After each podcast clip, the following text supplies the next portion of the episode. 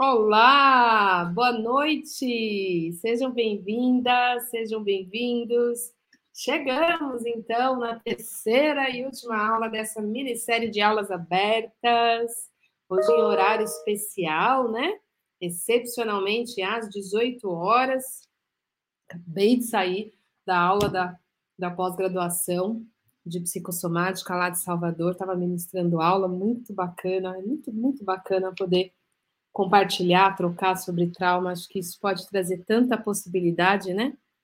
E hoje, agora, vindo aqui com vocês, cumprir o nosso, nosso combinado desses encontros, dessas aulas, para que você também possa ter acesso a esse conteúdo que realmente transforma, falar de trauma, se informar sobre trauma, pode possibilitar muitas, muitas, muitas, muitas, muitas portas para nós, no nosso próprio caminho, de olhar para as nossas dores, nossas feridas, aquilo em nós que permanece é, como sintoma, né, aguardando atenção e cuidado, mas especialmente para a nossa atuação, né, raciocínio clínico, trabalho com outras pessoas, como educadores, como pais, né, como amigos, enfim, como cônjuges. Todos esses lugares são beneficiados quando a gente entende de que maneira a trauma, que se torna traumatização, nos afeta, né? interfere no nosso jeito de funcionar, nossa maneira de agir no mundo. É tão importante entender isso, e é sobre isso que a gente vai falar hoje, por isso que é o grande final dessa, dessa minissérie, entender como essa afetação acontece no nosso funcionamento, na nossa leitura de mundo, nas nossas relações, na, nos nossos sonhos, naquilo que desejamos, naquilo que não desejamos. São muitos lugares que se afetam quando a gente carrega a traumatização, mesmo sem saber, né? Então, hoje é o nosso tema, nosso grande finale. Precisava acontecer, mesmo não sendo às 16 horas. E tudo isso, principalmente essa semana, é um aquecimento, uma preparação, um, um, uma ampliação para que você tenha é, informação associativa suficiente para assimilar o grande evento que vai acontecer na semana que vem, quinta-feira, dia 2 do 6, às 20 horas. Liana Neto e eu vamos ministrar a aula, uma noite para conhecer a psicotraumatologia, né? Esse trabalho integrativo com trauma, psicotraumatologia aí, que a Liana coordenou por mais de 11 anos, como pós-graduação em Salvador. É, enfim, conhecimento amplo, profundo, bases somáticas para esse trabalho integrativo com trauma. A gente vai falar de trauma episódico, trauma de desenvolvimento, sistema nervoso, mapa de sistema nervoso, teoria polivagal. Enfim, vai ser um evento e tanto e se você não quiser perder, precisa se lembrar que, diferente das aulas abertas aqui, uma noite para conhecer a psicotraumatologia, para receber o acesso à aula, você precisa se inscrever. E tem que se inscrever bonitinho, direitinho, colocar o seu melhor e-mail, olhar seu e-mail, clicar para participar do grupo de WhatsApp para receber via WhatsApp também, porque às vezes e-mail, né? Se, os buracos negros aí da tecnologia que cai lá e desaparece o e-mail. Então, para não acontecer do e-mail não chegar, cair em spam, lixo eletrônico, segue toda a orientação, né? Porque é só assim que você vai poder assistir o evento, assistir a aula toda com a Liana Neto e eu, e vai ser um super evento, online, gratuito, certo? Tudo sobre a psicotraumatologia, tudo que você sempre quis saber sobre a psicotraumatologia e também já, né, talvez algumas coisas tenham se movido através dessas três aulas dessa minissérie. E se por acaso você chegou aqui de paraquedas, é a primeira aula que você está vendo comigo, ou a primeira aula dessa minissérie, a gente, eu fiz três aulas essa semana com o título, né, com a proposta Três Fundamentos para Trabalhar com Trauma. A primeira aula eu ministrei na segunda-feira, a segunda aula na quarta-feira e a terceira é hoje. Então, se por acaso você não assistiu às aulas anteriores, ao terminar essa, você volta aqui no canal, vai na playlist Três Fundamentos para Trabalhar com Trauma, que você vê todas as aulas completas, certo? E se você é essa pessoa que caiu aqui de paraquedas e está me conhecendo agora, aqui no canal, você vai encontrar conteúdo para trabalhar com a arte terapêutica, né? Eu defendo que, como os profissionais da área, terapeutas diversos, psicólogos, psicoterapeutas, médicos, psiquiatras, analistas, precisam encontrar o estado da arte dessa função.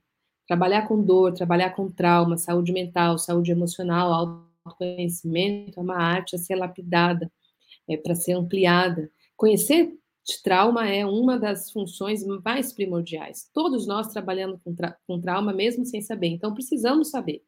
Então, se você quer ter acesso a todo esse conteúdo, veja se você está inscrito aqui, inscrito no canal. Se não tiver, já se inscreve agora para você poder ter acesso a todo esse conteúdo, ser sempre notificada.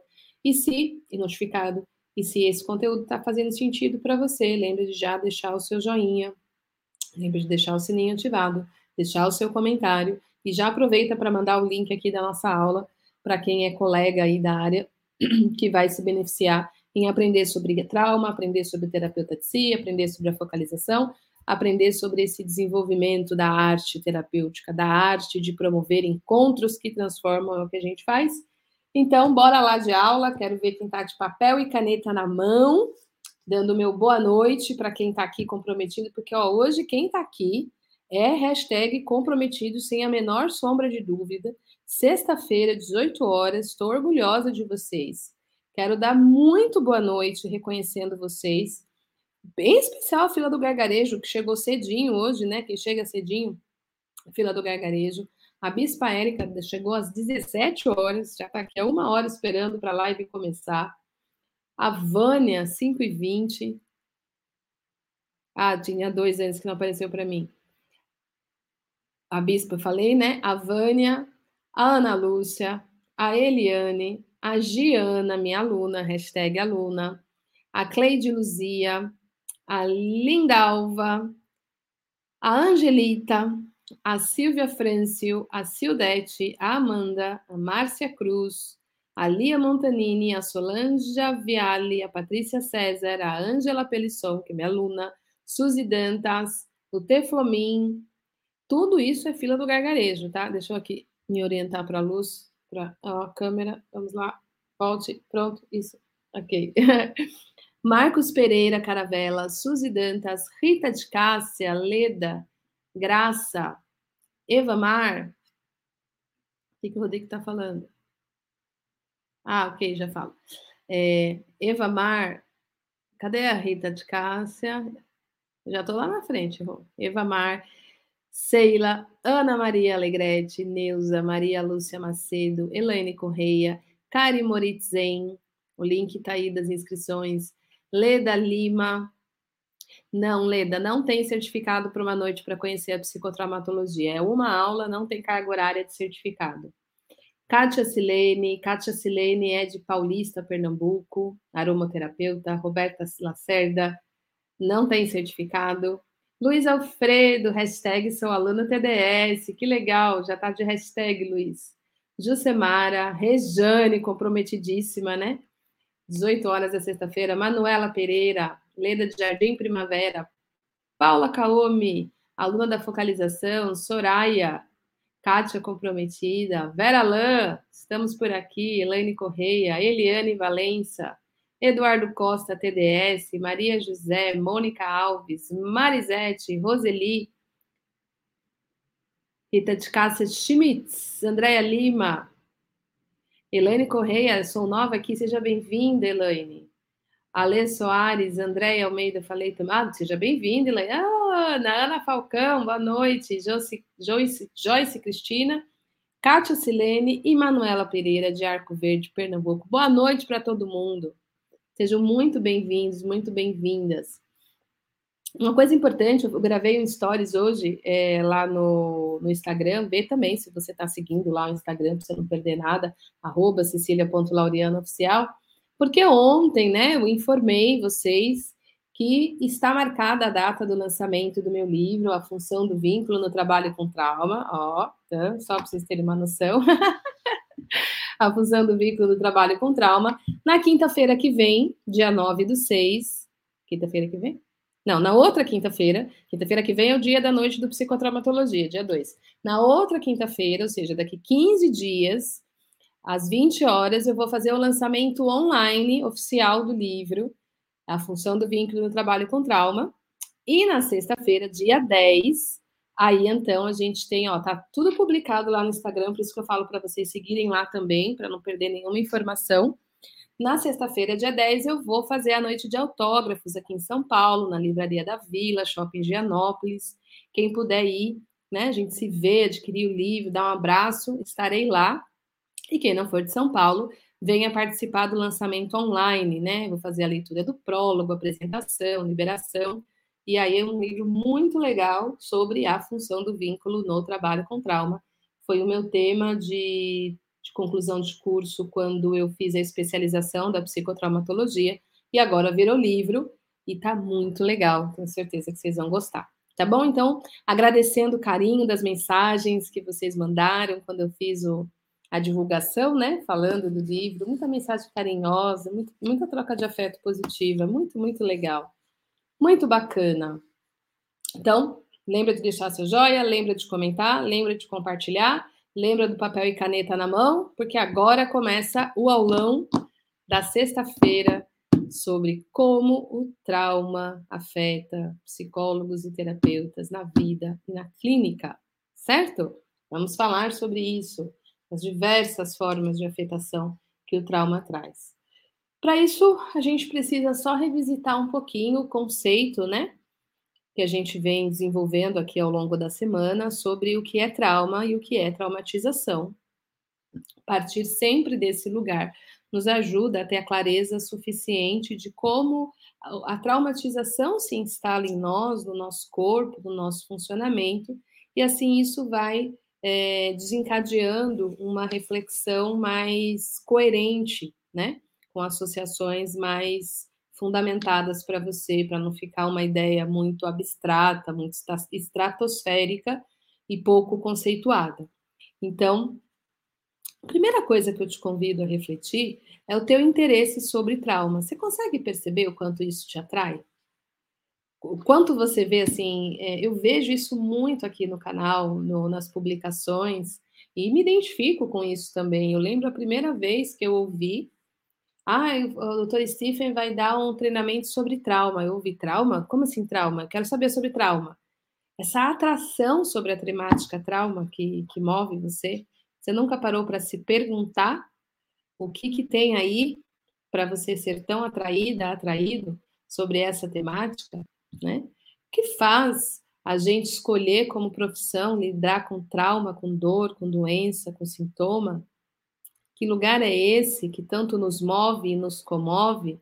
Então, a primeira coisa que eu gostaria de convidar vocês a colocarem atenção é que dificilmente, muito dificilmente, a gente procure palavras, recursos, conhecimento sobre trauma sem que o trauma tenha nos visitado na nossa vida pessoal primeiro eu não conheço até hoje buscadores dessa área, profissionais dessa área, que não iniciaram essa busca exatamente por estarem na busca de cura, de transformação, de conhecimento das próprias feridas, daquilo que é dor em si, daquilo que é sintoma em si, daquilo que é desafio em si.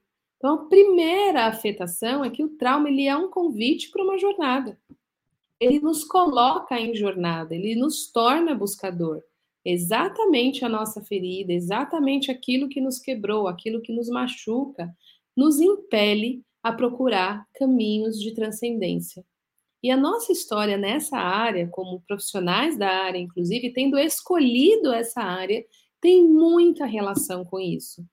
Isso é arquetípico, né? O mito de Kiron, o mito do curador ferido, nos fala disso né, esse mito que permeia a nossa tarefa, a nossa função, esse, esse mito tão, tão contundente, ele fala da busca de Kiran, da cura pela própria ferida, ele que era um centauro imortal que se feriu né, com o veneno que ele estava produzindo lá para a flecha de Hércules e que não morre, mas também não consegue encontrar uma cura para aquela ferida que ele teve com esse veneno.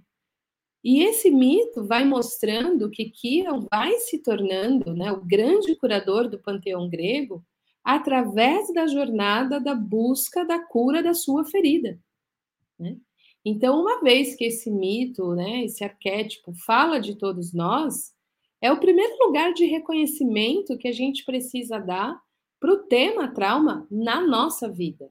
Antes de ser uma, um raciocínio clínico, antes de pensar de como compreender sobre trauma vai ajudar enormemente a sua atuação, porque cada vez mais você vai entendendo como o trauma permeia, está presente nas mais diversas queixas, não só queixas no nível da patologia, no nível do, do sintoma físico ou psíquico, mas também nos funcionamentos, nos comportamentos que a pessoa não consegue mudar, né, nas questões de baixa estima, falta de posicionamento, não conseguir dar limite, envolvimento com relações tóxicas, é, não saber dizer sim, não saber dizer não, várias coisas que não estarão hum, tanto no aspecto da, da patologia, mas mais no funcionamento inadequado, preso em respostas que não gostaria de ter, né, procrastinação, ansiedade, etc. Tudo isso a gente vai encontrar vivências, a gente vai encontrar histórias que produziram esse funcionamento. Né?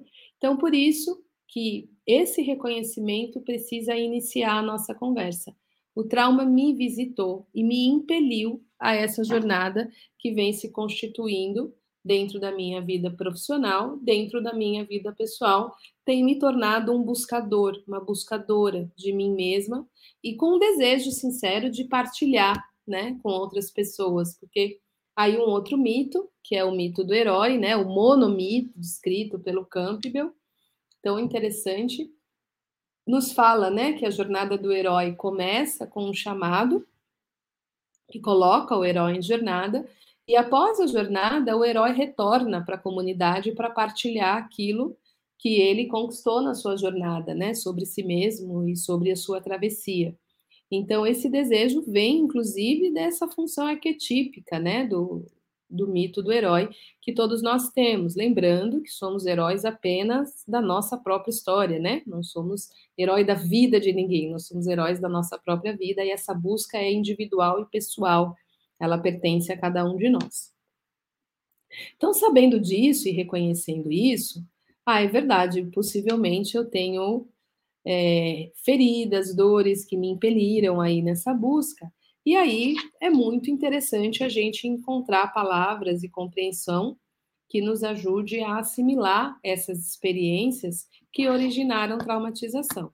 Então, revisitando um pouquinho do conceito de trauma e traumatização, Traumas são eventos estressores que podem ter acontecido rápido demais, intenso demais, precoce demais, sem suporte e apoio após a sua travessia, numa condição de desamparo e isolamento, onde eu não tive condições de assimilar esses eventos, e o resíduo dessas experiências, do estresse que foi movido em mim pela visita dessas experiências e que permanece no meu corpo, que permanece no meu funcionamento, no meu sistema nervoso, é o que nós vamos chamar de traumatização. Então, a traumatização é o que permanece em mim, mesmo depois que o evento passou, depois que o evento terminou. Que, embora eu saiba conscientemente que aquele perigo, aquela circunstância, aquele evento estressor não está mais acontecendo, dentro de mim, do meu funcionamento, no meu corpo, no meu sistema nervoso, as minhas respostas de defesa continuam ativas, eu continuo sendo mediado por respostas de estresse, de luta e fuga, de congelamento, de dissociação, porque o meu corpo não acessou um senso de segurança suficiente para liberar essas respostas, para desativar essas respostas e para descarregar esse estresse que foi ativado por esses eventos estressores. Então, entender isso é muito importante, porque é esse entendimento que vai nos levar para a compreensão do que pode acontecer com o nosso funcionamento devido à permanência desses resíduos de estresse ou a permanência desse funcionamento ativado, mediado pelas nossas respostas de defesa. Então, o que, que acontece? Nosso corpo, ele, embora ele tenha uma bela complexidade, né, ele seja de uma inteligência absurda que para a gente entender, nossa, é muita coisa. Ao mesmo tempo, ele é simples. Ele funciona 0 e 1. Um. Né? Ele, não, ele, não, não tem, ele não tem um escopo muito diferente de 0 e 1. Um. O que eu quero dizer com isso? Nosso corpo, ele tem funções que fazem ele ativar para funcionar, para se mover, para buscar, para lutar, para fugir, nas suas respostas de defesa ativa diante do mundo. E ele tem todo um sistema para regular essas respostas, para liberar essas ativações e entrar no seu equilíbrio, no seu estado de homeostasia. Então, ele ativa e ele descarrega. Ele ativa e ele descarrega. Então, a gente vai funcionando nesse 0 e 1. Um. A gente vai funcionando nessa qualidade de contração e expansão, de ativação e descarga. E dentro dessa base, então, quando, quando ele está funcionando, ele não consegue fazer as duas coisas ao mesmo tempo, né? Então, dentro dessa estrutura de 0 e 1, um, o nosso corpo ou ele vai se defender, ou ele vai ativar respostas de defesa para poder lidar com os desafios do mundo, ou ele vai se engajar, ou ele vai é, reduzir, rebaixar essas respostas para se conectar, para se engajar, para descansar, para liberar, né? Então, na hora que ele está nessa função de descarga, de liberação, de engajamento, ele está no funcionamento. Quando ele está fazendo, quando ele está buscando, quando ele está lutando, quando ele está ativando, ele está nesse funcionamento. É isso que é o nosso funcionamento normal, resiliente, é, desenhado, projetado é, em nós. O que, que acontece quando a gente carrega, então, processos de trauma que se tornaram traumatização? Se traumatização, a gente chega aqui no entendimento que traumatização é quando o meu corpo não conseguiu liberar o estresse e as respostas de defesa que ele precisou acionar para lidar com eventos desafiantes, estressores, traumáticos da vida, e o meu funcionamento permanece preso nessas, nessas respostas, então a gente vai entender que eu vou estar presa no funcionamento da defesa. Eu vou estar mediada por um funcionamento que me coloca em prontidão e ataque muito mais do que num funcionamento de engajamento, de descanso, de liberação, de relaxamento. Eu vou ter uma tendência, um viés de percepção de muito mais alerta e prontidão se eu tiver com essas respostas ligadas do que se eu tiver fluindo entre essas respostas que nós temos. A traumatização é a fixação dessas respostas. Traumatização é quando a gente tem a ruptura desse funcionamento organísmico natural, fluido, ou seja, essa ruptura, essa interrupção, essa ferida, essa fenda, isso que quebra esse funcionamento, impede a completude das respostas, e o meu corpo fica cronicamente preso nessa atitude, nesse estresse presente, porque ele não acessou a segurança o suficiente para sair desse estado. O que, que vai acontecer, por exemplo, com uma pessoa que vai que tem esse funcionamento cronificado que está preso nessas respostas, que vai ter esse viés perceptivo que vai estar assentado, conectado nesse funcionamento. Por exemplo, essa pessoa chega num, num ambiente novo seja um ambiente de trabalho, um ambiente, sei lá, numa festa onde ela não conhece bem as pessoas, a leitura de ambiente dessa pessoa, a, a, maneira como ela vai se conectar, que ela vai olhar, que ela vai se relacionar, vai estar sendo mediada por esse óculos de defesa, de estresse, de prontidão.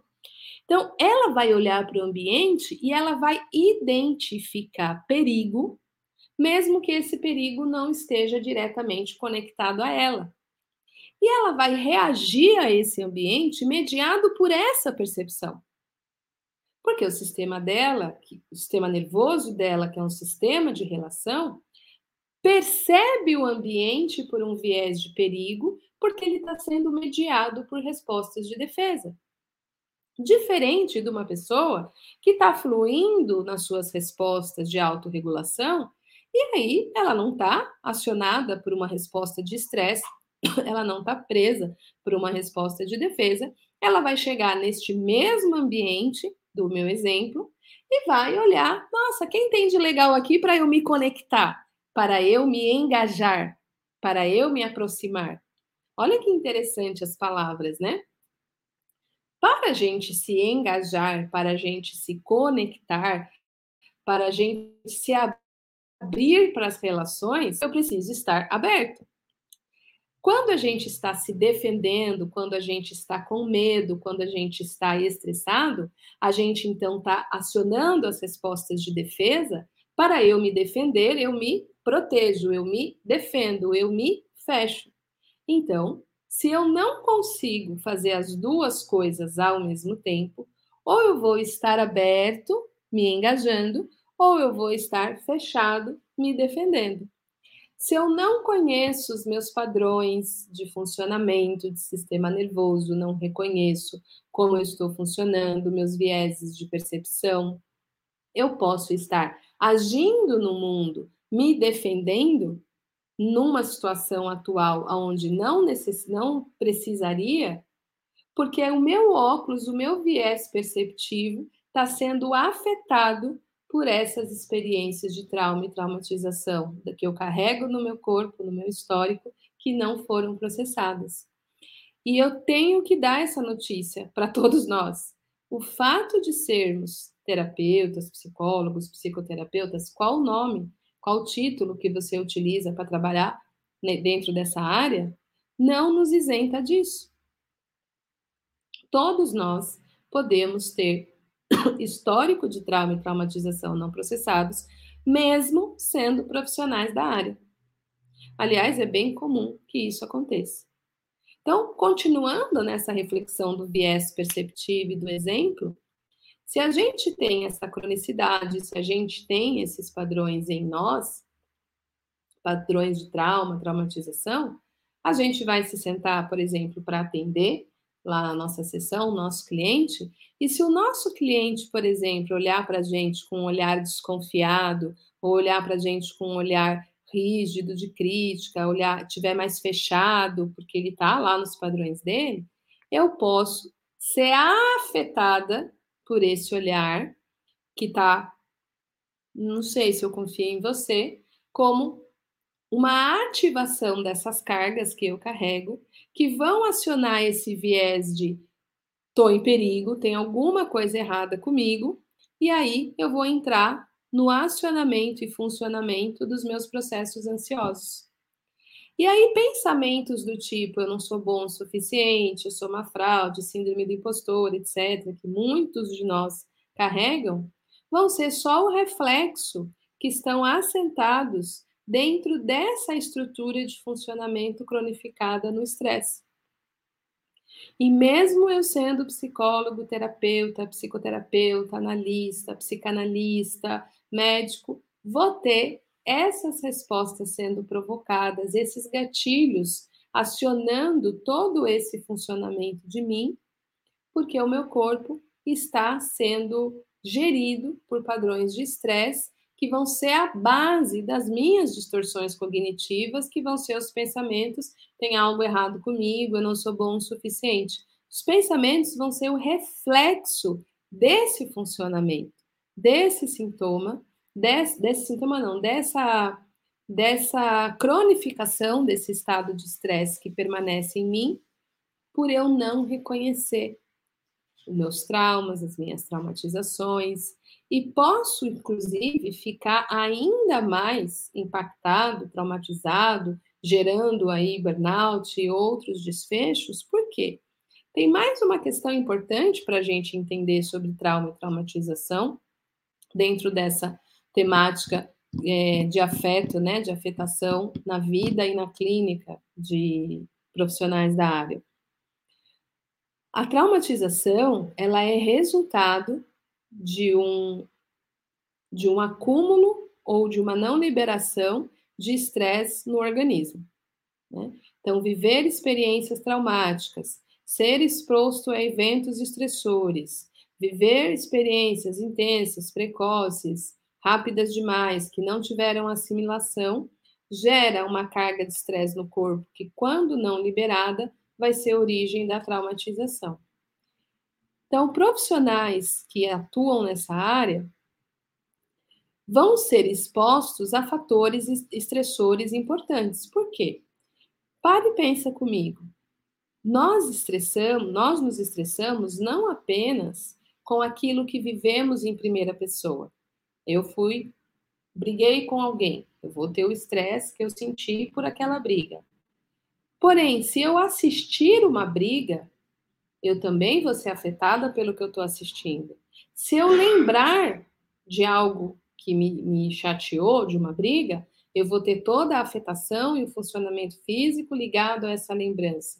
Se eu ver o filme de uma briga, de uma violência, eu vou sentir os impactos disso. Se eu escutar uma notícia de uma violência, de uma briga, eu vou ter os impactos dessa escuta. Ou seja, para o nosso corpo, para o nosso cérebro, viver literalmente algo, ou imaginar, ou lembrar, ou criar a imagem que as informações me trazem, acionam o nosso corpo, o nosso sistema nervoso da mesma forma.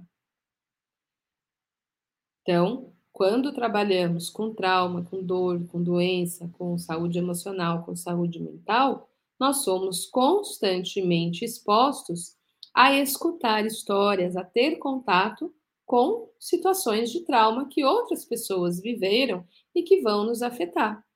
Se eu não reconheço esse estresse que eu estou sendo exposta, e eu estou aprendendo aqui traumatização é resultado do acúmulo de estresse ou do estresse não processado advindo de experiências de desafio, de trauma, eu estou tendo um lugar aonde existe uma fonte de estresse constante. E eu posso ter uma afetação em mim, gerar, ter uma traumatização, que vai ter o nome né, de trauma vicariante, traumatização vicariante, devido a essa exposição contínua com recebimento contínuo de estresse, porém sem as descargas, liberações e autocuidados necessários para não chegar nesse transbordar, nesse cronificar, no desorganizar né, o funcionamento do nosso corpo, gerando então perda de saúde e adoecimento, que pode ir desde o burnout até o desenvolvimento de um processo de ansiedade, de depressão, ou um adoecimento, né, de desenvolvimento de, de alguma questão aí psicossomática, fibromialgia, diabetes, enxaqueca, é, síndrome do colo irritável, enfim, vários, várias manifestações possíveis que, que nos falam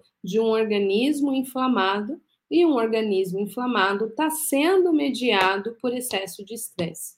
Né? O estresse contínuo promove a inflamação do organismo. Eu falei bastante disso na aula da quarta-feira, né? Qual é a relação de trauma com o desenvolvimento de transtorno mental, doença psicossomática? Como é que ele pode aparecer como base para que isso acabe se desenvolvendo, se instalando no organismo, tá? Lá na aula de quarta-feira. Então, o adoecimento, a perda de saúde, especialmente quando aparece por doenças de base inflamatória, elas têm uma relação importante com o estresse cronificado e contínuo. Né? Manter o corpo cronicamente em estresse vai produzir essa inflamação, e essa inflamação vai produzir diversos desfechos possíveis. Então, é assim que a, o trauma e a traumatização podem estar na base do que a gente vai enxergar como sintoma, certo? Então, tudo isso afeta a vida de qualquer ser humano. Ser psicólogo e terapeuta não é uma isenção disso. Por isso, precisamos falar especialmente com os profissionais que atuam na cena do trauma, tanto para que eles reconheçam os seus próprios padrões, o seu próprio funcionamento, que pode ser desengatilhado no seu funcionamento, reconheça que possivelmente buscou essa área por ter histórico, então é importante essa autoconsciência, autocuidado, protocolos de autocuidado, desenvolvimento de musculatura emocional, preparação para atendimento, entender que, se, que, que os processos, o ambiente que processa toda essa carga que eu descrevi, está diretamente ligado a um senso de segurança que é gerado pelos atos de reparentalização, de construção de vínculo seguro no atendimento terapêutico, na corregulação que a gente consegue promover. Então, o terapeuta precisa desenvolver todos esses recursos para promover encontros que transformam, para promover vínculos seguros, para promover experiências de corregulação, para poder oferecer a própria o próprio sistema nervoso regulado como um elemento que vai propiciar autorregulação no processo. A gente só entrega o que a gente tem. Então, para a gente fazer tudo isso, a gente vai ter que ter bons preparos em nós, não só através dos nossos processos de terapia e, e, e terapêuticos e supervisão, que todos nós sabemos que faz parte, termos que fazer, mas também no desenvolvimento dessa atitude presente para consigo, para como eu me sinto, como eu me regulo, quais são os meus recursos, como eu dou suporte e apoio para mim, para o meu corpo, meu sistema nervoso, para que ele possa ir aumentando a sua resiliência, suas capacidades autorregulatórias, pois eu dependo disso para atuar dentro da área que eu escolhi atuar. Então, é por tudo isso que trauma e traumatização afeta psicólogos, terapeutas na sua vida pessoal e na sua vida clínica. Né? A vida pessoal vai ser um escopo de trabalho e uma grande fonte desse trabalho interno necessário, contínuo, presente, para que então a gente possa se disponibilizar na vida clínica através de uma atitude autocuidada, consciente, presente e assim promover encontros que tem a potência transformacional que o trabalho com trauma pede. Trabalhar com trauma é um, um trabalho é, em si para com o outro, né? É um trabalho de uma troca muito importante entre dois seres humanos diante da dor, né? É um trabalho em conjunto que tem que ter uma preparação do, do terapeuta e uma disponibilidade para essa entrega, né? E para que isso seja feito, eu preciso ter a, a, a clareza do que tudo isso implica. Né? Então, não adianta eu só querer saber sobre trauma se eu não me informar sobre tudo isso e não entender como isso afeta o meu corpo, meu batimento cardíaco, meu funcionamento, meus comportamentos, meu pensamento, e através dessa informação, desse conhecimento, eu ter os recursos necessários para os meus desafios. Desafios, traumas fazem parte da vida, né?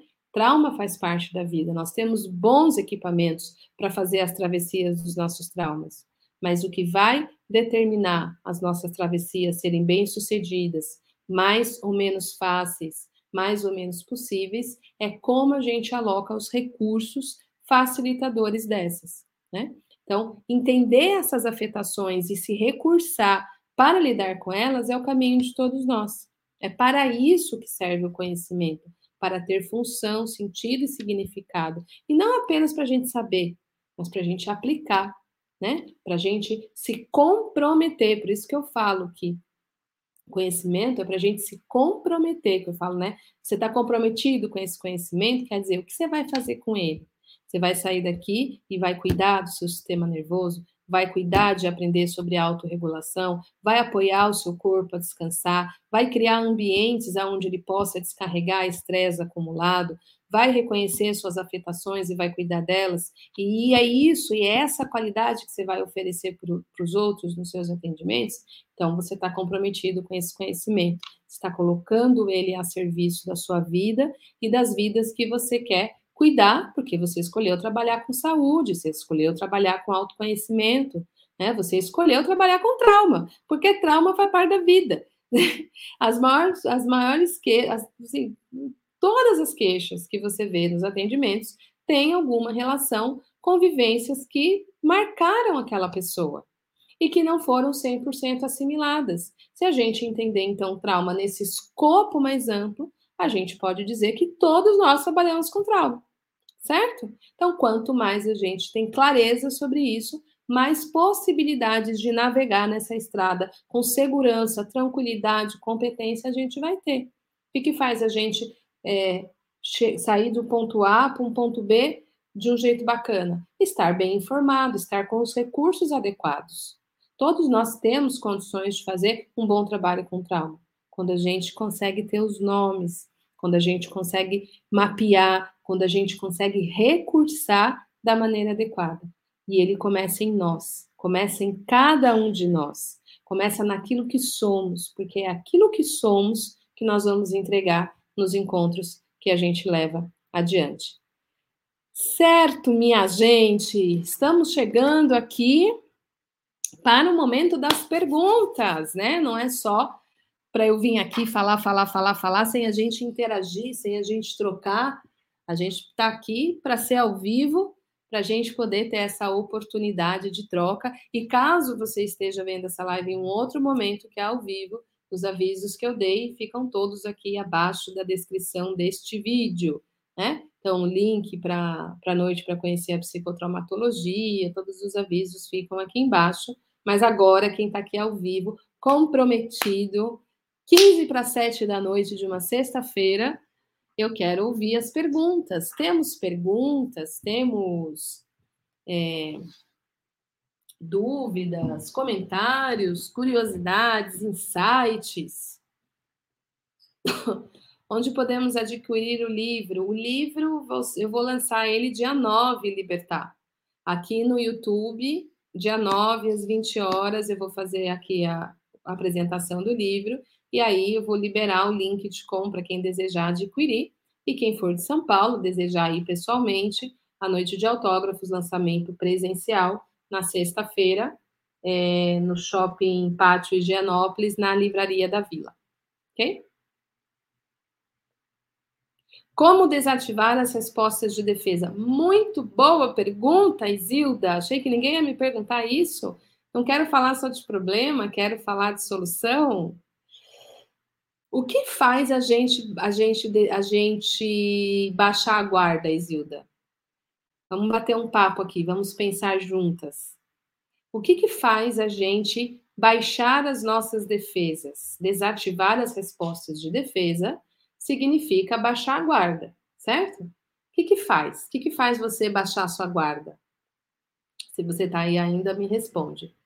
Quais são as condições que faz com que a gente baixe a nossa guarda, a gente solte a nossa espada da luta, a gente baixe o nosso escudo da fuga, a gente se abra e fala: tô aqui. O que que faz a gente fazer isso? Me responda. Pode ser Zilda, quem está me ouvindo, me responde aqui no chat. O que que faz a gente falar: acabou, tô, tá, acabou o perigo, posso soltar minhas armas, acabou. O que que faz a gente soltar? Não a gente empunhar não a gente pegar a arma. Hum, hum, hum, hum, hum. o medo e a insegurança faz a gente levantar as nossas defesas. Muito bem, Paula. O que faz a gente soltar as armas, segurar. Olha, gente! Sentir segurança, sentir que eu estou segura, sentir que eu estou protegida aí, Luiz, Andressa, é, Forjada pela Palavra, Manuela, Isilda. Isilda, coragem ainda é uma atitude bélica. Eu vou lá, eu vou enfrentar. O que faz você soltar a guerra, o que faz você soltar as respostas de defesa, desativar as respostas, que foi sua pergunta, é eu me sentir seguro. Se eu não me sentir seguro, como que eu vou baixar o meu escudo de proteção onde eu estou me escondendo? Eu tô, tô em perigo, estou aqui escondido. O que, que vai me fazer sair do esconderijo? Acabou o perigo, tá seguro. Estou aqui lutando. O que, que vai fazer eu soltar a minha espada e parar de lutar? Acabou a batalha, tá seguro, acabou o perigo. Só que tem uma questão aqui nessa palavra segurança. Não é uma segurança conceitual, narrativa. Não, tá tudo bem agora. É uma segurança sentida. Por que uma segurança sentida, Cecília? Porque as respostas de defesa ativa são mediadas pelo nosso sistema nervoso autônomo. São respostas instintivas, não são respostas cognitivas. Não são respostas que dependem de uma reflexão, de um pensamento. Eu estou sendo atacada, aí eu vou pensar: será que essa pessoa quer me atacar mesmo? Deixa eu dar uma pensada. Não tem sentido, né? Então, essa parte de mim desliga e o bicho em mim aparece. Meu instinto vem para que eu possa me defender, para que eu possa lutar, para que eu possa fugir, congelar, dissociar, seja lá o que o meu corpo vai acionar dos meus repertórios de sobrevivência e defesa para lidar com aquele desafio, certo? Certo. Então, não é cognitivo, é uma resposta instintiva. É esse lugar também que precisa sentir que está seguro. Então, não adianta eu pensar estar seguro agora. Eu preciso sentir no meu corpo que agora eu estou seguro. É o senso de segurança que informa para a amígdala, para todo o lugar lá do, do sistema nervoso, que o perigo acabou e que pode soltar, e é isso que faz desativar as respostas, Zilda. O senso de segurança. Por isso que compreender sobre vínculo terapêutico é importante, por isso que a autorregulação do terapeuta é importante, por isso que o ambiente que a gente cria na relação, nos atendimentos, são elementos que possibilitam uma experiência de segurança para que aquele corpo que sinta segurança possa soltar as suas respostas de defesa, possa liberar o estresse acumulado ou preso na sua fisiologia. Certo? Muito bem, gostei aí. Todo mundo gabaritou, hein? Próxima. Patrícia, deixa eu tomar um golinho. O mesmo ocorre em pessoas que têm fibromialgia? Fibromialgia é uma expressão de um sintoma, né? É, um, é uma síndrome, né? Um, um, um, é uma síndrome, né? A fibromialgia é uma síndrome. Então, a síndrome, elas são é, formas que o corpo tem de gerir um estresse acumulado. Então, o estresse acumulado, ele precisa ter lugar. Precisa ter um lugar onde ele fique aglutinado, administrado pelo organismo. E é isso que faz o organismo sintomatizar. Então, a fibromialgia é uma expressão, é uma das formas de expressão de possíveis estresses não assimilados por esse organismo que se organizam através dessa forma.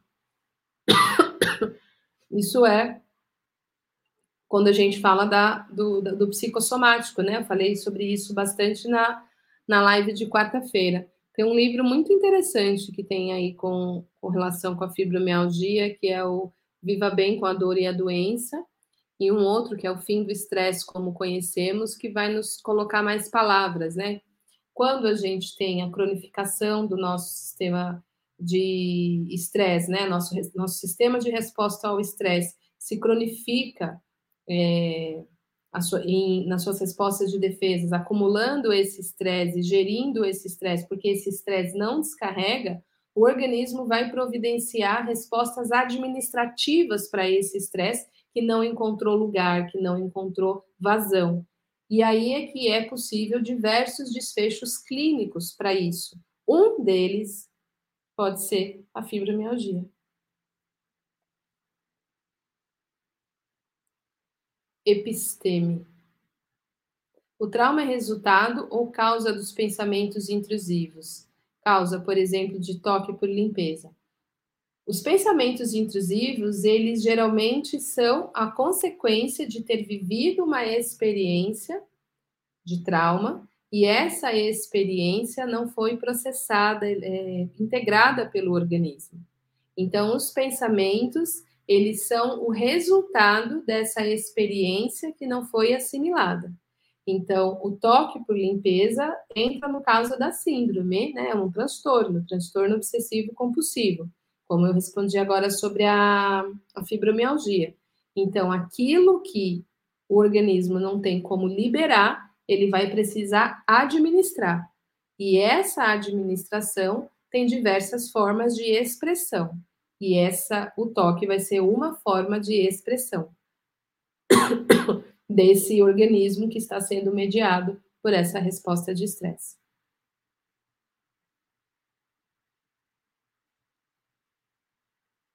Próximo. Então, nos casos de epilepsia generalizada, epilepsia pode ter base é, no desenvolvimento, ter desorganizado o funcionamento do corpo por eventos traumáticos e outros funcionamentos neurais que precisam também ser investigados, né? Então, o, o trauma, embora ele esteja na base das doenças de base inflamatória, então, quando a gente fala de transtorno mental, depressão, ansiedade, né, toda essa base, todo esse escopo de transtorno mental, na base do transtorno mental a gente vai ter processos inflamatórios. Na base das doenças psicossomáticas, nós vamos ter processos inflamatórios. Então, seja o transtorno mental ou doença psicossomática, que tem como base os processos inflamatórios que se tornaram inflamados devido à quantidade de estresse presente no corpo, que precisa de cortisol para se sustentar essas respostas, aí então a gente vai dizer que a base dele é a traumatização. Outras doenças que têm o seu desenvolvimento não apenas por bases inflamatórias, por bases de lesão, por bases de formação, vão ter outros elementos que compõem ela, não apenas os processos de traumatização.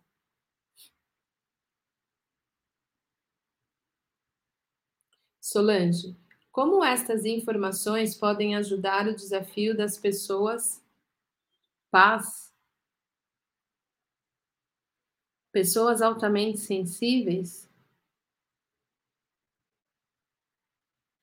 Se, se, eu, se eu entendi sua pergunta, Solange, eu vou responder de acordo com o que eu entendi. Se ficar fora, aí você escreve de novo e eu volto, tá?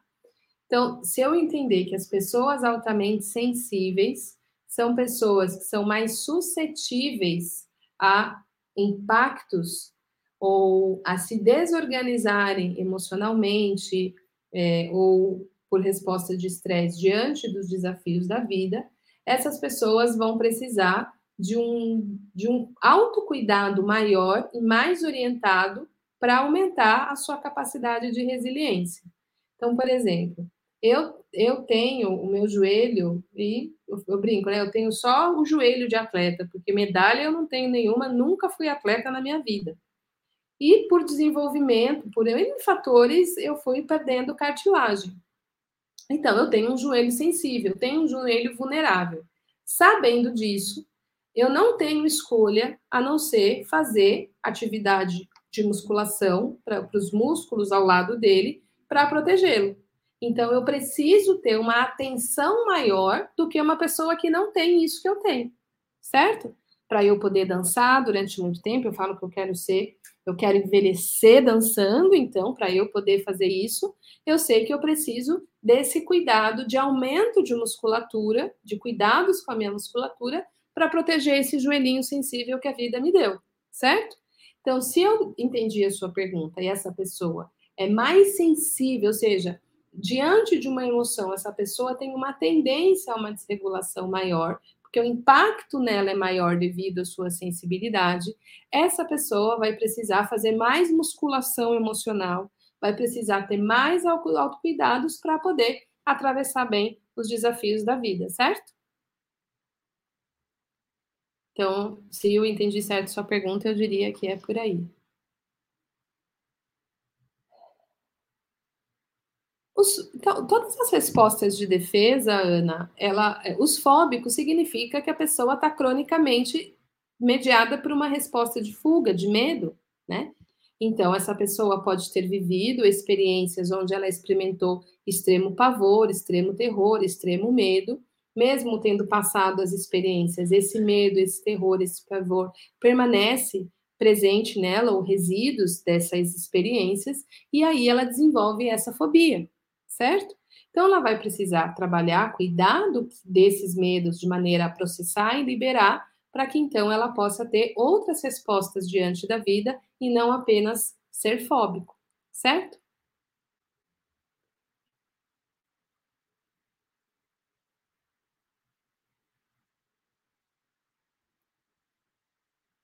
Como é feito o tratamento e como ocorre a cura?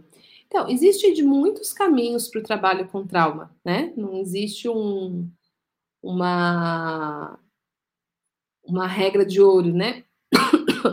o que a gente sabe cada vez mais é que o trabalho com trauma ele precisa ser mediado no trabalho com o corpo, né? Dentro dessa visão de que a organização da experiência de trauma que se torna traumatização se instala no sistema nervoso, na forma como o nosso corpo acumulou o estresse que foi vivido. Então não adianta a gente só falar sobre as experiências, então apenas trabalhar de maneira narrativa sobre as experiências traumáticas não vai ser suficiente para liberar aquilo que foi vivido. Porque se é no sistema nervoso que a resposta se desorganizou, é também via sistema nervoso que aquilo tem a possibilidade de se liberar, certo?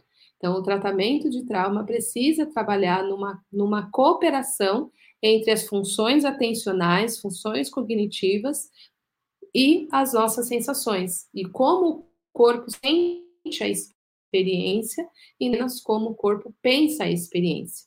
E aí, diante dessa visão, você vai ter algumas escolas assim. Então, é o que vai dizer a teoria polivagal, a experiência somática, a focalização, a, a bioenergética, e vão ter diversas escolas, a soma dessas escolas, a psicotraumatologia, que vão trazer esse caminho de relação mente-corpo para o processamento das experiências de trauma que se tornaram traumatização devido a esse estresse residual que permanece no corpo, certo?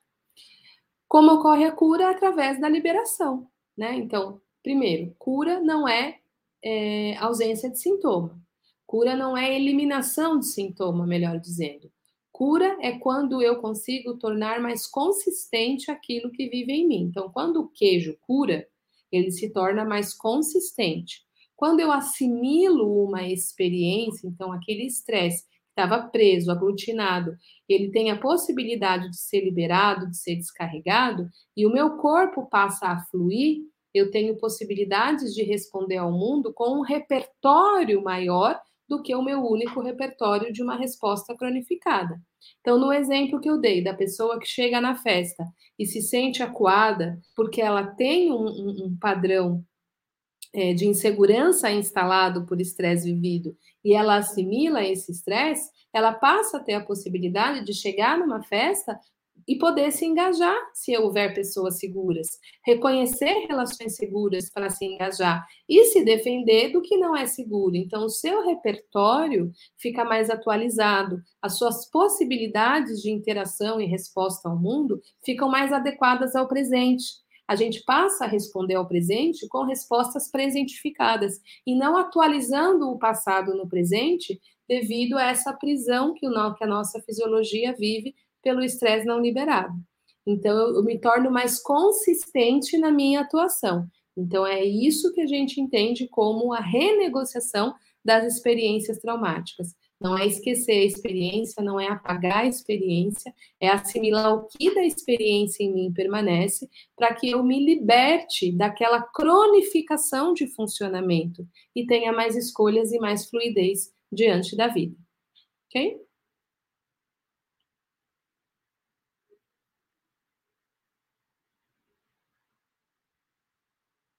Quais são os outros recursos para a liberação desses estresses acumulados? Recursos tudo que ajuda o nosso corpo a se sentir seguro, a, a, a relaxar, a descarregar, são os recursos de liberação de estresse. Então, vínculos com pessoas seguras, arte, música, dança, movimento, contato é, com a natureza, meditação, né, to, é, banho de mar, tudo que ajuda o nosso corpo a sentir esse senso de entrega Hã? Hum. Rodrigo está dizendo para mim que está travado. Vou esperar voltar. Voltou? O que, que eu faço? Tá normal. Para mim, tá todos os pontinhos é, ligados.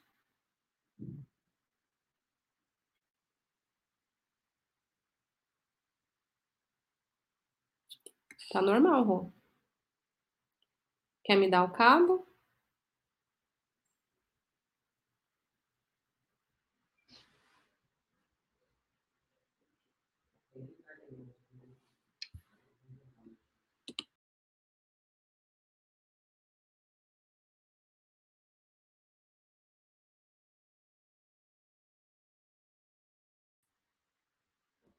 Voltei? Até que parte você, vocês ouviram antes de travar?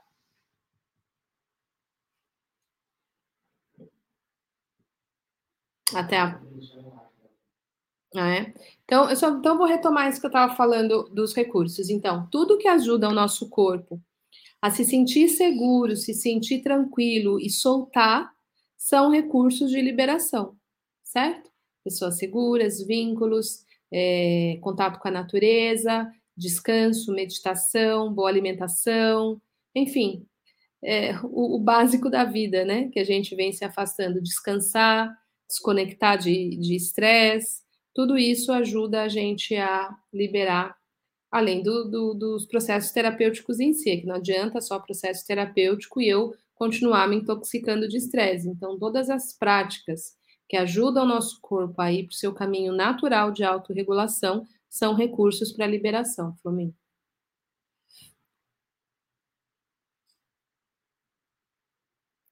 Como eu sei que determinado trauma ainda está ativo em meu inconsciente?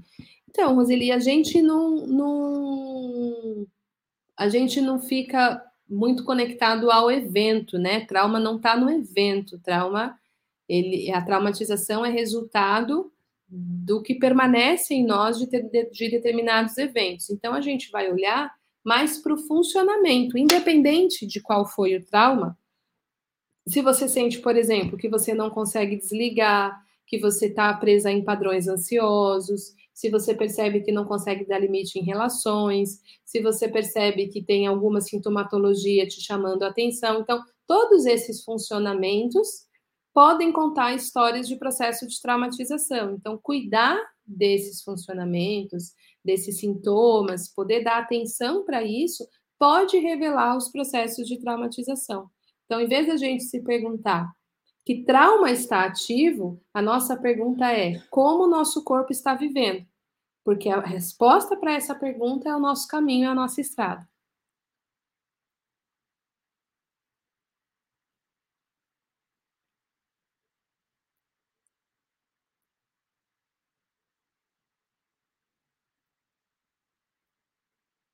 Como lidar com o trauma recente ou abuso em crianças e adolescentes. Então, é, Luiz, toda a experiência é, de trauma, a gente precisa ver como ela está sendo assimilada, né? Então, dentro dessa ideia que a gente fala, né? Trauma não está no evento, trauma é uma experiência é, que fica em mim em relação ao que aconteceu comigo. Então, o que vai determinar a traumatização, seja de um trauma recente ou abuso que uma criança tenha sofrido, é como essa, como essa criança vai ser amparada, cuidada, para que o organismo dela possa assimilar aquela experiência, né? Porque a experiência aconteceu, a gente não tem como apagar a experiência vivida. Agora, os danos, as consequências, os, o estresse que permanece é que vai precisar ser cuidado, para que essa criança possa liberar esse estresse, possa processar esse estresse e ela possa seguir adiante, apesar do que aconteceu, né? Sendo aquela experiência algo que aconteceu com ela, mas não a defina. Então, o trabalho vai se basear nisso, em recursar, em ajudar a processar e a liberar a experiência que a pessoa viveu. E aí, nesse sentido, isso vale para tudo, não só para um, um tema de abuso, como um evento de choque, como um evento de perda, né? O impacto que isso me tem teve em mim, no meu organismo, como eu recebo esse impacto, como eu assimilo esse impacto, como eu processo esse impacto e então como eu libero esse impacto, de maneira que essa experiência não me cronifique, não me defina, não não impeça de eu voltar a fluir na minha vida, né? Porque o vivido está vivido, né? Infelizmente, se algo ruim aconteceu, aquilo vai precisar ser assimilado, né?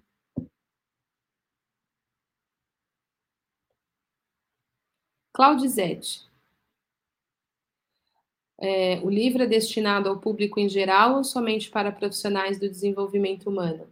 Ele é um livro que foi escrito dentro de uma reflexão de, de uma pessoa que trabalha com isso, né, que sou eu.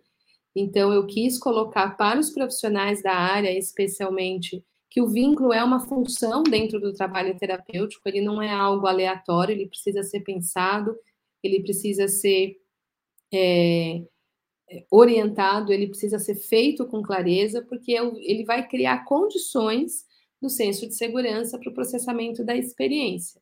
E no livro eu relato dois casos, né, que eu, que eu fiz o estudo, que eu fiz o, o acompanhamento. Então, ele está muito orientado para isso.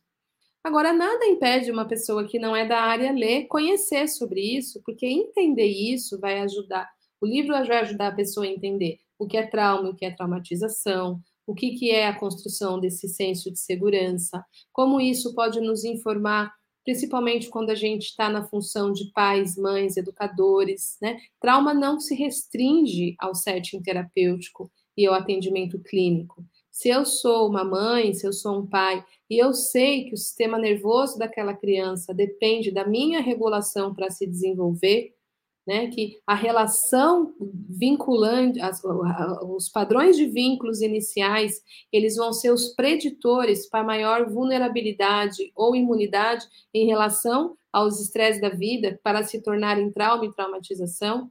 Então, a resiliência que nós temos do sistema nervoso, ela foi desenvolvida especialmente através dos padrões de vínculos aos quais fomos expostos. Então, saber disso talvez nos possibilite fazer uma criação que ofereça mais condições de, de segurança para que aquele indivíduo cresça com uma resiliência maior para poder assimilar os desafios que a vida vai lhe impor.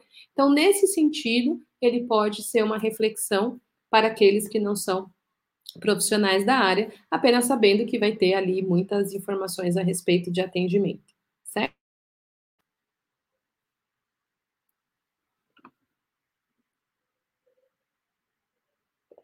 Cristiano.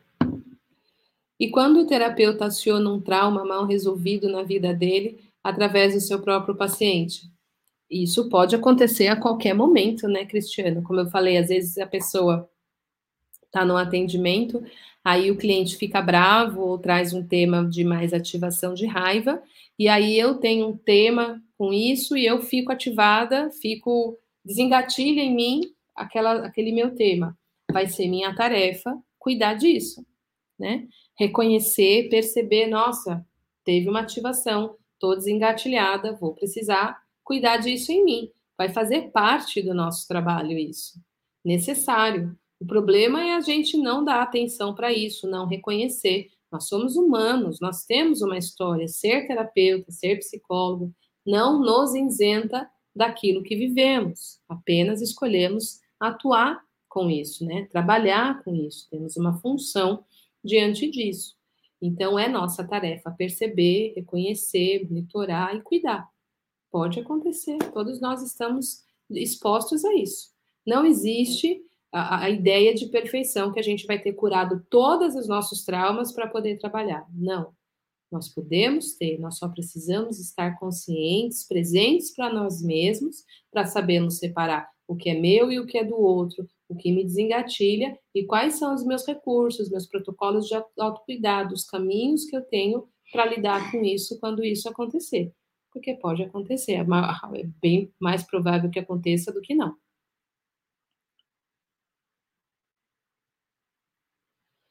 Gabriela, Gabriele, essas respostas instintivas vão depender de cada indivíduo e história de vida, como um responde de uma forma? Sim, com certeza, a maneira que a gente aprendeu a responder ao mundo tem muito a ver com a maneira como a gente viu o mundo à nossa volta respondendo aos desafios, né? Por isso, as relações precoces de vínculo vão ser grandes formadores do nosso funcionamento.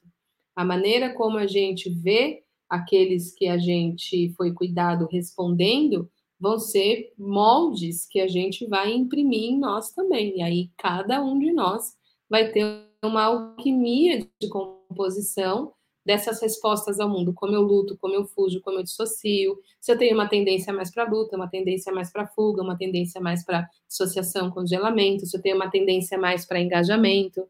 Tudo isso está conectado com como eu fui formada na relação no meu desenvolvimento com os meus cuidadores, mais as minhas bases genéticas e tudo mais. Então, sim, cada um de nós vai ter aí um, uma composição autoral da sua maneira de responder ao mundo diante dos diversos desafios, Gabriele.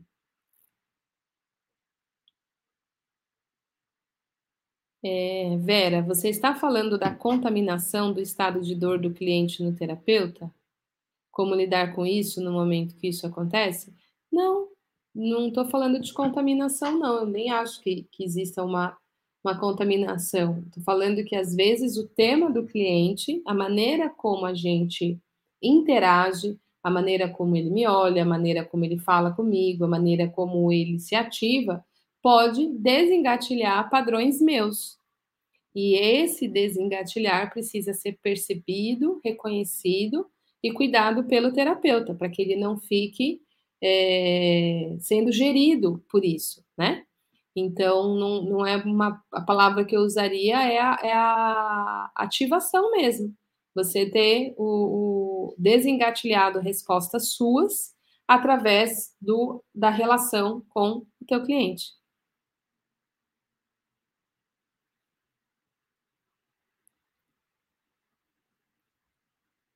Certo? Luciana, sou nova por aqui, estudante de psicanálise. Gostaria de saber qual poderia ser o primeiro passo para um autocuidar além da terapia? Muitas coisas. No, no terapeuta de si, é, como você, você é nova por aqui, só para você saber. É, aqui no canal, eu procuro trazer toda essa temática que vai dando esse suporte e, e conteúdos para os profissionais da área, da, do, do, que, do, do que, que é a base, do que, que são os pilares que sustentam esse estado da arte do fazer terapêutico. Como eu posso encontrar é, esse estado da arte nessa função tão desafiante de lidar com autoconhecimento, saúde mental, saúde emocional, desenvolvimento humano. E o primeiro pilar dessa arte é o autocuidado. Então, por isso eu escrevi o Terapeuta de Si e tenho o curso, o método Terapeuta de Si, que trabalha nesse mindset do autocuidado. Além de ensinar a focalização e o trabalho com trauma através da psicotraumatologia. E no Terapeuta de Si, eu falo sobre os protocolos de autocuidado que todo profissional da área tem que ter, além do seu processo terapêutico.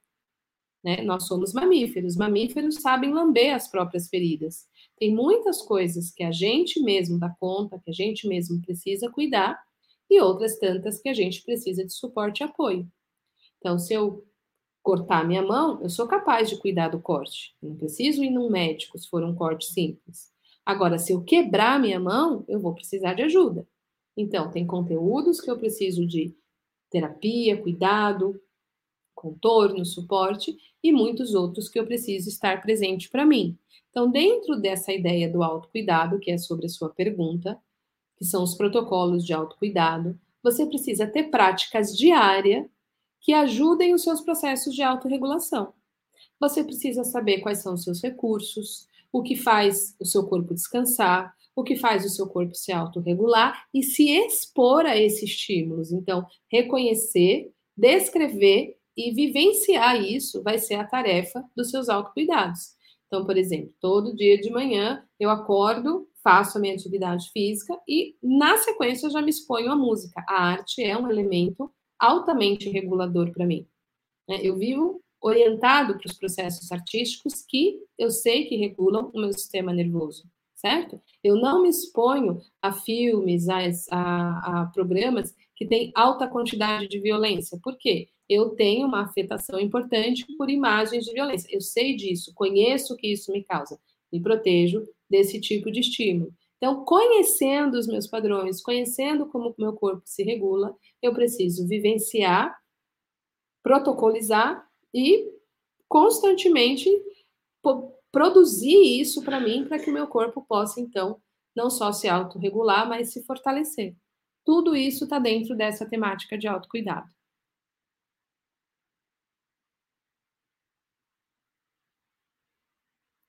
Como promover um ambiente seguro num ambiente familiar tóxico? Então, você, é, os ambientes seguros, eles não se restringem ao ambiente familiar. Então, primeiro, reconhecer que existe uma toxicidade naquele ambiente familiar vai convocar a criar caminhos de, de se proteger, de se cuidar para receber menos impactos diante daquela toxicidade. Então, provavelmente desenvolver recursos ligados a limite, a colocação de limites, dizer sim, dizer não, quantidade de exposição, para que aquelas relações sejam menos impactantes. E construir outras relações de suporte, apoio e vínculo que tragam nutrição. Né? Nós somos seres de bando, nós somos mamíferos sociais. E ambientes seguros de corregulação com bando não se restringem a um ambiente familiar. Né? Nós podemos ampliar aí a nossa rede.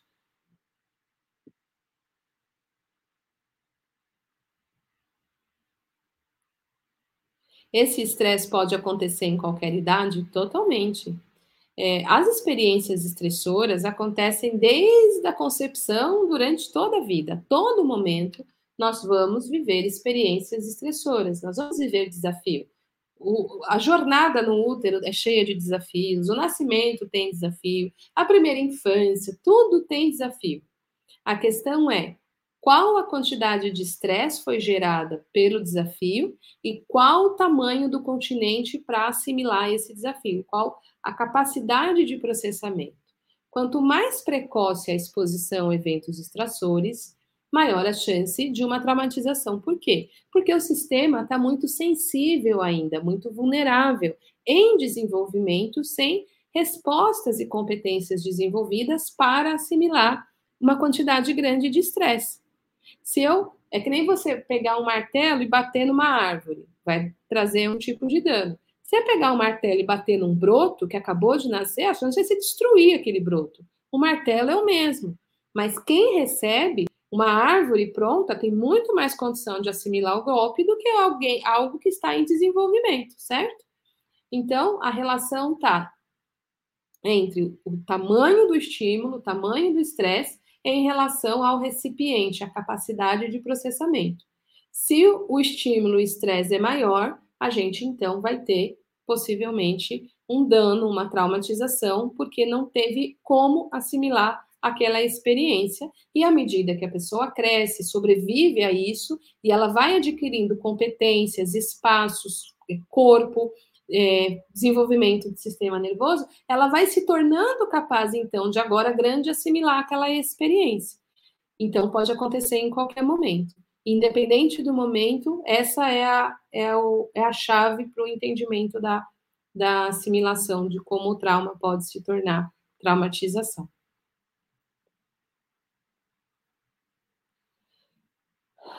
Como alcançar essa segurança que deve ser racional, cognitiva, a partir de uma causa instintiva? Então, a segurança deve, ao contrário, ela precisa ser sentida. Não adianta ser uma segurança racional cognitiva. Não adianta eu dizer, ah, isso já passou. Eu dizer isso, se eu não sinto isso, e caramba.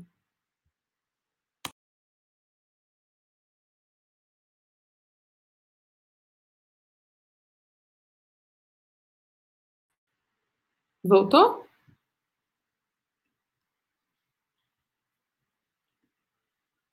Então, é, dizer já, já passou, já me sinto bem, tá tudo bem, não foi nada demais. Cognitivamente, eu estou narrando isso, mas eu não sinto isso, não adianta. Então, essa segurança precisa ser sentida. E para ela ser sentida, eu preciso estar num contexto, num ambiente, seja com pessoas, uma forma de contato com isso, onde eu sinta o senso de segurança. Certo? Então, é ao contrário.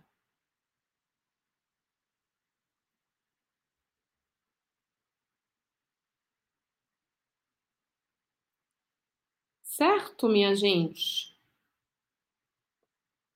Acabaram as perguntas, ou podemos ir encerrando?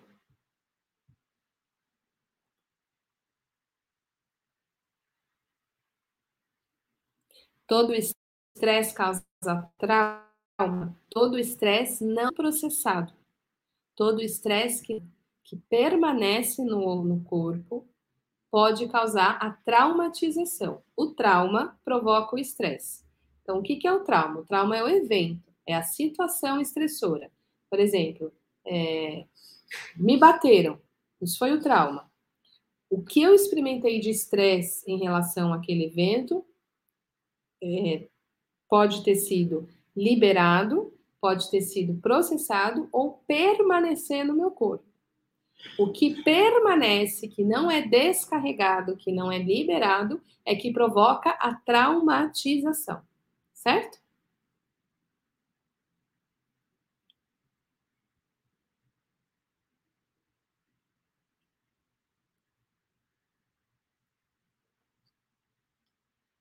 No caso de quem fez exame EEG,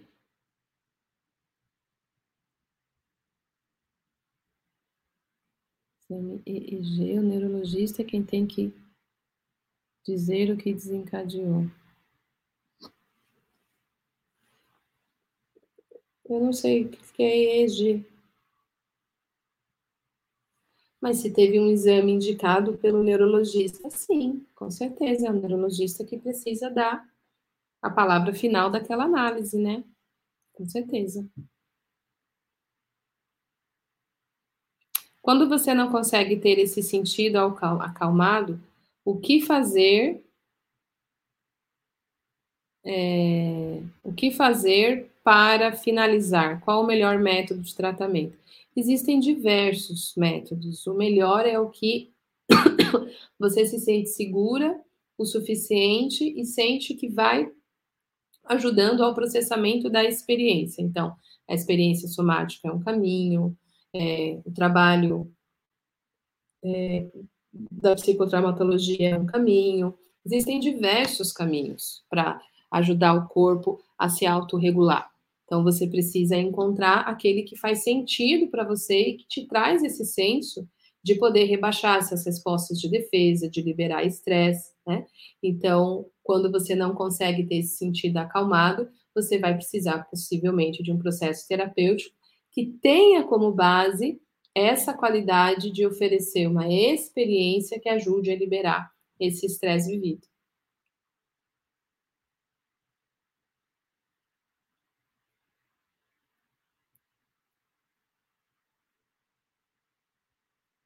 A resiliência é uma prevenção do trauma, sim?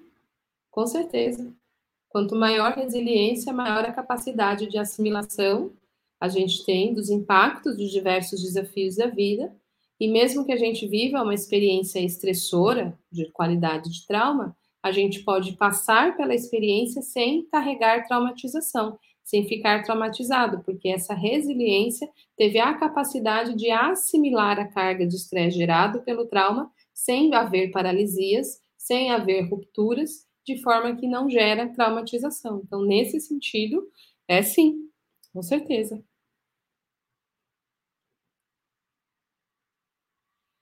Pessoas com dificuldade em se expressar, comunicar, quando está sob expressão, tem a ver com traumas? Pode ter a ver com traumatização, sim. Não, lembra que trauma é o evento, traumatização é o que permanece do evento. Então, se a pessoa viveu uma experiência onde ela viveu um forte impacto ao tentar se expressar, e mesmo ela não estando mais nessa experiência, ela não consegue responder à vida de outra forma, significa que ela está presa naquele primeiro evento, a resposta dela ficou presa. Então, ela vai precisar assimilar o impacto dessa experiência para ter outros repertórios. Então, é uma possibilidade que pode haver traumatização para essa pessoa não conseguir se expressar. Patrícia, tenho outra dúvida. Pessoas que ainda estão fazendo uso de máscara, pode ter alguma relação de trauma além do trauma da pandemia? Pode ter. Quando a pergunta é pode, a resposta é pode. Tudo é possível. Pode haver alguma relação a, a situação da pandemia ter ativado né, outras situações de medo e perigo que essa pessoa passou, de forma que ela sinta essa necessidade de continuar se protegendo e continuar mantendo a máscara, mas é sempre um pode. Só passando uma pessoa, a gente só pode fazer uma afirmação, isso é isso, se a gente está acompanhando aquela pessoa, se a gente é, tem um, um, mais informações e aí, através de um trabalho, a gente consegue reconhecer essa relação mas não dá para fazer essa relação só com as hipóteses, né? A gente pode, pode aventar essa hipótese, mas dizer com certeza isso é isso, só um processo é que pode responder. Léo, como lidar com o trauma presente no paciente com câncer? Como conseguir a segurança para propiciar uma qualidade de vida melhor na sobrevida? É, acredito que, que. Ai, meu Deus, está difícil essa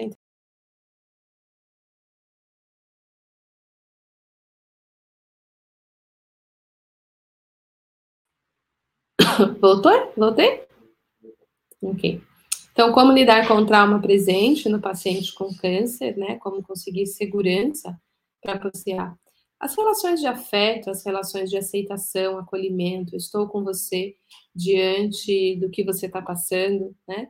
A pessoa sentir que tem alguém junto com ela, segurando a mão dela, é, independente do que vai acontecer, eu vou estar do teu lado. Então, essas são as relações de vínculo, de eu estou do teu lado diante do pior e não só do melhor, né? Então, Rô, pega aqui para mim, o, por favor, o coisinho. Então, essa qualidade de suporte e apoio, Léo, é que faz eu sentir que eu posso descansar no, no, no colo de alguém. Então, se eu sou a pessoa que estou com um câncer, que estou nessa circunstância, e eu tenho esse colo para soltar um pouco do peso, um pouco da minha dor, eu tenho com quem contar, eu tenho a presença dessa testemunha empática, esse é o elemento que vai trazer esse senso de é seguro atravessar, é seguro estar aqui mesmo com a minha dor. A minha dor não é maior do que isso, do que o meu amparo. Né? O amparo precisa ser maior que a dor. E ele vem de acolhimento, ele vem de escuta, ele vem de, de aceitação, ele vem dessas qualidades de relação. Certo? Vou ver se agora para de travar.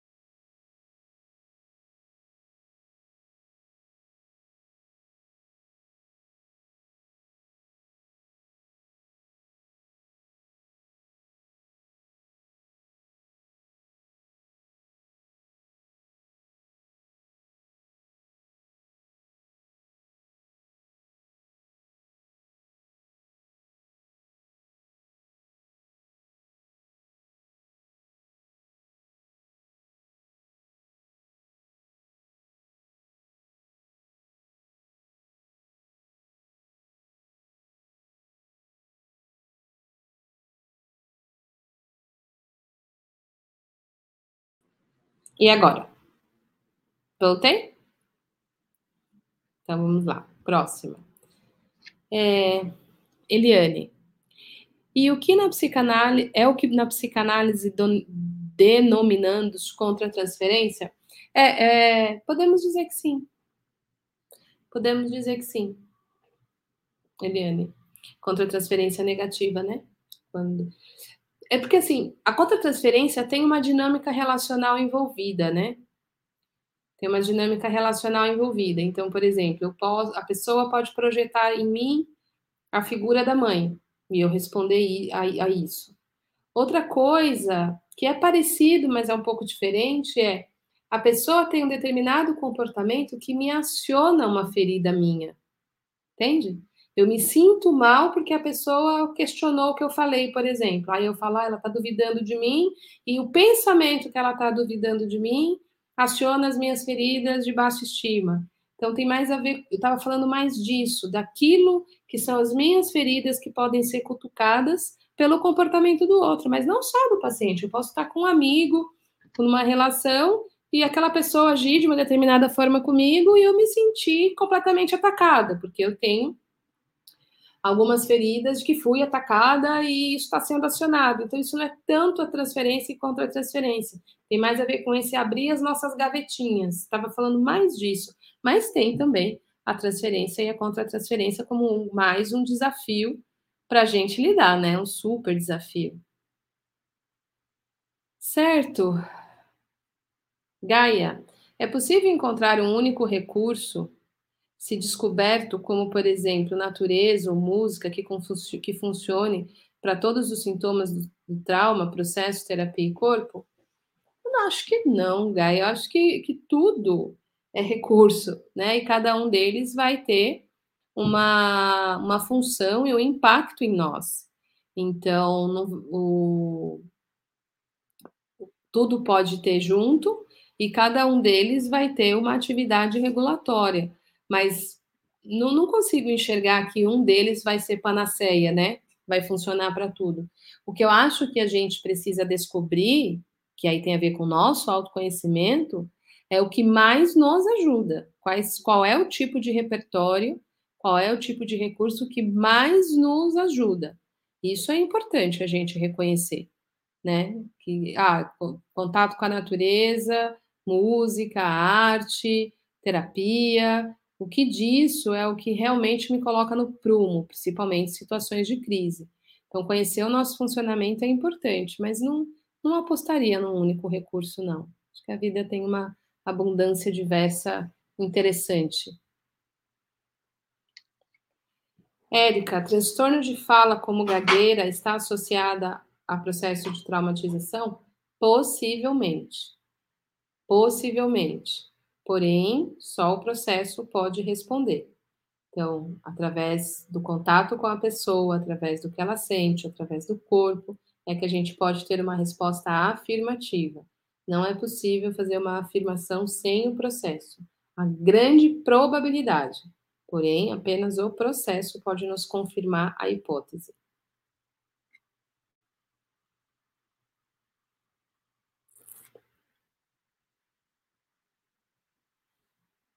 Cecília, como explicar um trauma que se transforma em dor? É, quando nós vivemos uma experiência que é impactante, o nosso corpo, para poder lidar com essa experiência, ele precisa gerar uma carga nervosa. Ele precisa gerar uma ativação de estresse. Então, eu recebo uma notícia que me traz um choque. Ah, meu Deus, isso aconteceu. Isso é esse ah, isso aconteceu é uma vivência física, né? Que responde àquele evento. Se eu tiver aconchego, amparo, é, descanso, descarga desse choque que eu recebi, mesmo tendo recebido aquele choque do impacto da experiência, aquela experiência vai ser liberada, aquele choque vai ser liberado, aquele estresse vai ser processado, e mesmo tendo tido impacto, eu não fiquei machucado, quebrado, certo? Eu tive um impacto, mas eu consegui cicatrizar. Cicatriz não dói, né? Então, cortei a mão, cuidei, fiz o amparo necessário para aquele machucado, aquele machucado cicatrizou. E aí é uma marca, eu levo para a minha vida. Mas ela não dói, ela não me impede, ela não me não, não muda o meu funcionamento pelo fato de eu ter vivido aquela experiência. Quando aquela ferida não fecha, ou quando aquele impacto não é assimilado, ele permanece e, a, e ele permanece de maneira que ele precisa ser administrado pelo corpo. E essa administração daquela carga, daquele impacto, pode se manifestar como dor, do mesmo jeito que uma ferida aberta que não cicatrizou. Cada vez que você encostar naquela ferida, vai doer, porque ela não cicatrizou. Então, um trauma que deixou como marca a traumatização se transforma em dor porque ele não cicatrizou, certo? não, não foi assimilado, não teve os cuidados necessários para ele ser assimilado. Ok? Como evitar a retraumatização na abordagem do trauma? Dois caminhos importantes. O primeiro é a gente não trabalhar com trauma de forma literal e direta. Né? Isso é o que nos conta o mito da medusa. Se você conta a lenda que para poder matar a medusa, para ser capaz de, de, de matar a medusa, era necessário cortar a cabeça dela. Só que ela tinha um poder. Se você olhasse diretamente para ela, ela te petrifica, ela te congela, ela te traumatiza. Então, o que, que o Perseu fez? Que foi o, o herói que conseguiu é, cortar a cabeça de Medusa. Ele tinha um escudo altamente polido, que funcionava meio como um espelho, e pelo reflexo da imagem da medusa, ele se orientou de forma a conseguir encontrá-la e golpeá-la sem olhar diretamente para ela. Então, o que, que representa o escudo e o olhar direito, direto? O trabalho com trauma não ajuda a trabalhar de forma narrativa, recontando o evento. Então, quando eu cheguei lá, o homem entrou, me pegou, é, me sequestrou e ficar falando. Isso seria entrar em contato direto com a experiência, que é equivalente a olhar a medusa de frente. Se você olha a medusa de frente, você petrifica. Então, a gente vai precisar do contato com essa memória implícita, com esse reflexo da experiência. Então, nós vamos entrar em contato, primeiro, primeiro com as bordas da experiência, segundo, com a percepção sentida da experiência. Quais são os cursos, suporte e apoios do corpo para recepcionar a experiência? E nós vamos processar a experiência de forma titulada, paulatinamente, carguinha por carguinha, né? Em vez de tentar virar, se eu pegar essa água e tentar tomar ela inteira, e tirar essa tampa e virar ela inteira, ela vai me inundar, ela vai me banhar e não vai me matar a sede. Então eu vou de gole em gole assimilar a experiência. Então, trabalhar de acordo com o espaço continente do corpo e não atuar de maneira direta com a experiência são os dois grandes caminhos, dois, dois manejos que protegem de uma retraumatização no trabalho com uma experiência de trauma.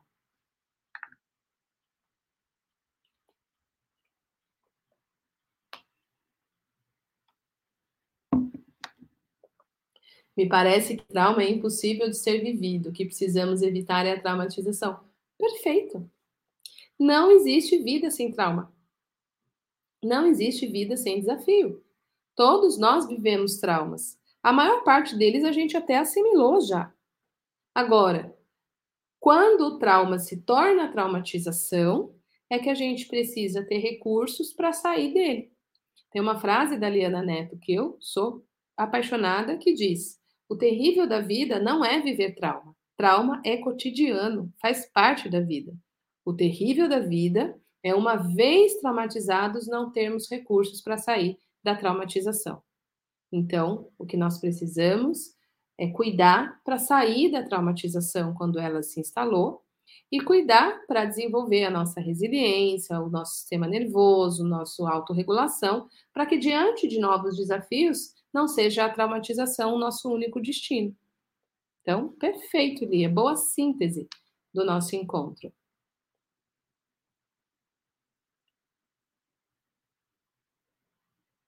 É, responde a minha. É, Flamin, é preciso sentir segurança antes de ter consciência dela? As duas coisas, né? É preciso sentir segurança e ter consciência dela. Porque não adianta só é, a gente processar a experiência se a gente não consegue, a gente não consegue perceber que assimilou a experiência, né? Então, a consciência vai ser um caminho que nos ajuda a entrar em contato com a experiência e também que nos ajuda a nominar a experiência, a dar sentido e significado. Só que não é possível dar sentido e significado sem entrar em contato com o corpo e com o sentir. Então, é uma cooperação entre mente e corpo. Certo? Segurança é o estado do corpo sentido ou da razão ou dos dois. Primeiro, uma sensação sentida. Eu preciso me sentir segura, né? Ao me sentir segura, a minha razão e o meu pensamento vai dizer: estou seguro. Ele vai fazer esta leitura da minha sensação. Então existe essa congruência entre ambos os estados.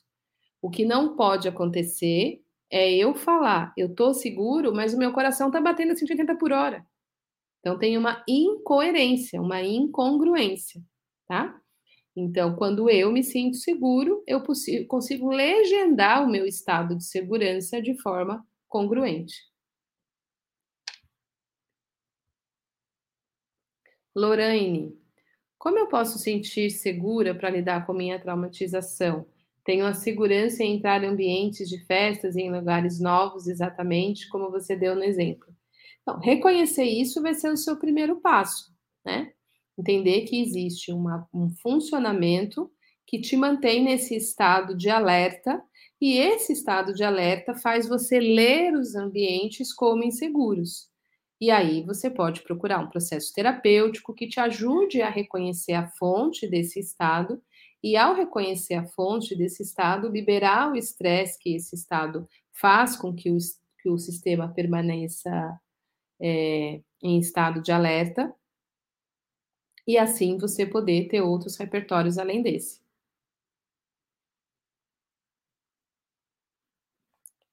Certo?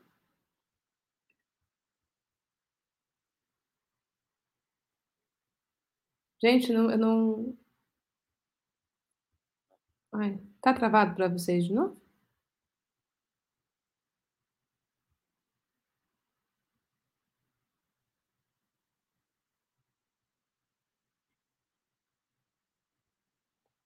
Como lidar com um campo minado todos os dias? Eu convivo com minha mãe, que tem desenvolvido esquizofrenia avançada, tem sido uma verdadeira tortura. Então, Rosana, o que ajuda a gente a fazer travessias dos desafios é a quantidade de recursos que a gente precisa se munir de acordo com o desafio, né?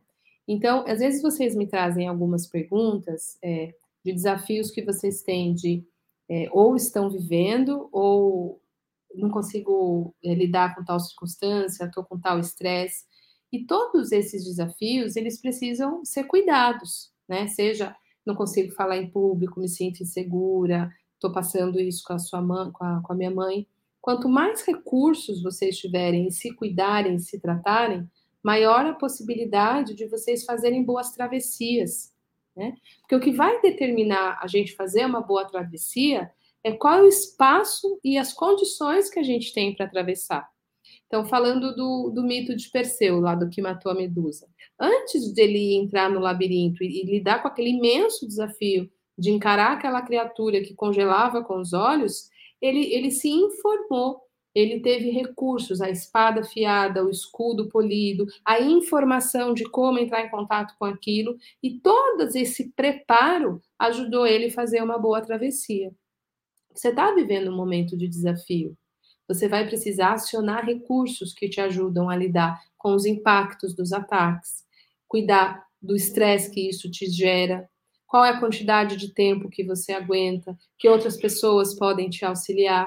Quanto mais recursos você tiver, maiores as chances de uma boa travessia. Quanto menos recursos, maiores as chances de você sair machucado. Né? Então, para lidar com o campo minado, como você vai se fortalecer, como você vai se cuidar, tanto diante do desafio, como com as consequências da exposição a esses eventos estressores. Então, tudo que te ajudar a fazer autorregulação, lidar com o estresse vivido e aumentar a sua capacidade de enfrentamento do campo minado com mais recursos, vai te ajudar a uma boa travessia. Tem uma pergunta também da Verônica sobre como se blindar de palavras. O Rodrigo está colocando aqui para mim que tem uma questão com é, destravar algo, é, de se expressar em público na frente do marido. Então, de novo, essas dúvidas que vocês têm de queixas pessoais, eu não consigo ajudar vocês numa live. Isso é um processo de terapia. Precisa levar para um processo terapêutico para compreender como foi instalado isso, como isso se desenvolveu, se tem histórico de traumatização, se há traumatização, é, se, se, tem histórico de trauma que gerou traumatização e a traumatização é que está desencadeando esses bloqueios devido a experiências anteriores que não foi assimilada, né? Então, é necessário um trabalho em cima disso, não é só saber disso que eu estou contando para vocês. Só a informação não vai ser suficiente para processar. O que vai processar é um trabalho orientado para essas dores que ajudem ao desenvolvimento de novos repertórios, liberação de estresse, liberação de traumatização e assim mais fluidez diante dos desafios. Certo? Muito bem, minha gente. Estamos chegando ao final. Espero ter respondido todas as perguntas. Espero que as minhas perguntas tenham ajudado vocês. É, minhas respostas têm apoiado vocês, né? O Rodrigo que faz aqui a moderação para mim, vai trazendo aqui tudo que vocês trazem. Espero que essa semana completa aqui de três aulas abertas tenha trazido palavras, compreensão e, e consciência a respeito de quanto a gente pode atravessar sabendo disso e quantos repertórios podem é, ser ampliados, né? À medida que a gente vai, então, se desenvolvendo diante disso. O link da minissérie completa tá aí para vocês, com as três aulas, se vocês quiserem assistir de novo, rever, ver. E na semana que vem, a gente tem, então, o super evento, quinta-feira, dia 2 do 6 às 20, às 20 horas. Lembrem de se inscrever para participar. Uma noite para conhecer a psicotraumatologia. Na quarta-feira tem live, tem aula aberta, uma super live também aqui no canal. E assim a gente continua se encontrando muito obrigada por quem ficou até agora aqui numa sexta-feira. Um bom final de semana para todos e todas e até semana que vem. Grande beijo. Nada, Rosana. Beijo.